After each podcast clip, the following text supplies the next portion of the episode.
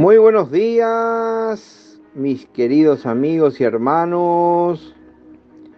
Aquí nuevamente con Desayunando con la palabra de Dios con tu amigo y hermano Carlos Cabrera.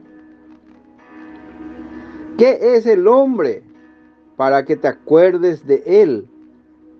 ¿O el Hijo del Hombre para que le visites? Hebreos capítulo 2, verso 6. No hay justo ni aún uno. Romanos capítulo 3, verso 10. El título de nuestra reflexión en esta mañana, la cohabitación, es el título de nuestra meditación hoy, mis hermanos.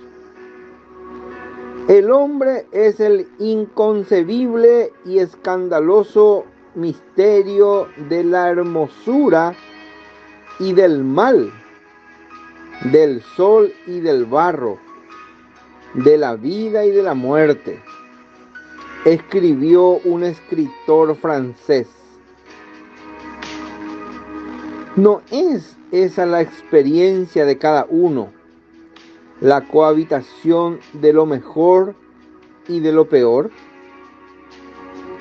Lo mejor son las capacidades intelectuales del ser humano mediante las cuales explora con cada vez más medios lo infinitamente grande y lo infinitamente pequeño.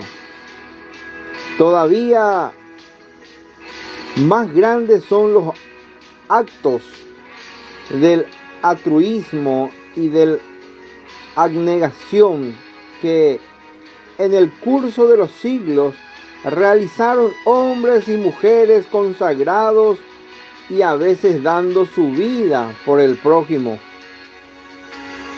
Lo peor, los escándalos descritos en la portada de los diarios son un testimonio evidente de ello. Pero no es necesario examinar la actualidad para convencernos de que el hombre es capaz de lo peor. Si somos lúcidos, reconoceremos que finalmente nosotros también somos capaces de lo peor.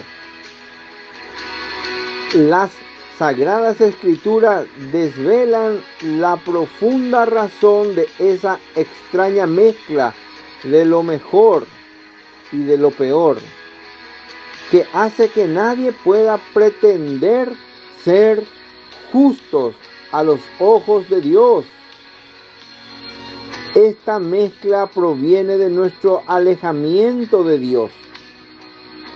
Pero la Biblia también nos da el remedio. Acudir a Dios tal como somos, reconocer nuestras faltas y confiar en Él Dios perdona al creyente porque en la cruz Jesús arregló para siempre el problema del mal que nos aleja de Dios. Él es el único camino hacia Dios.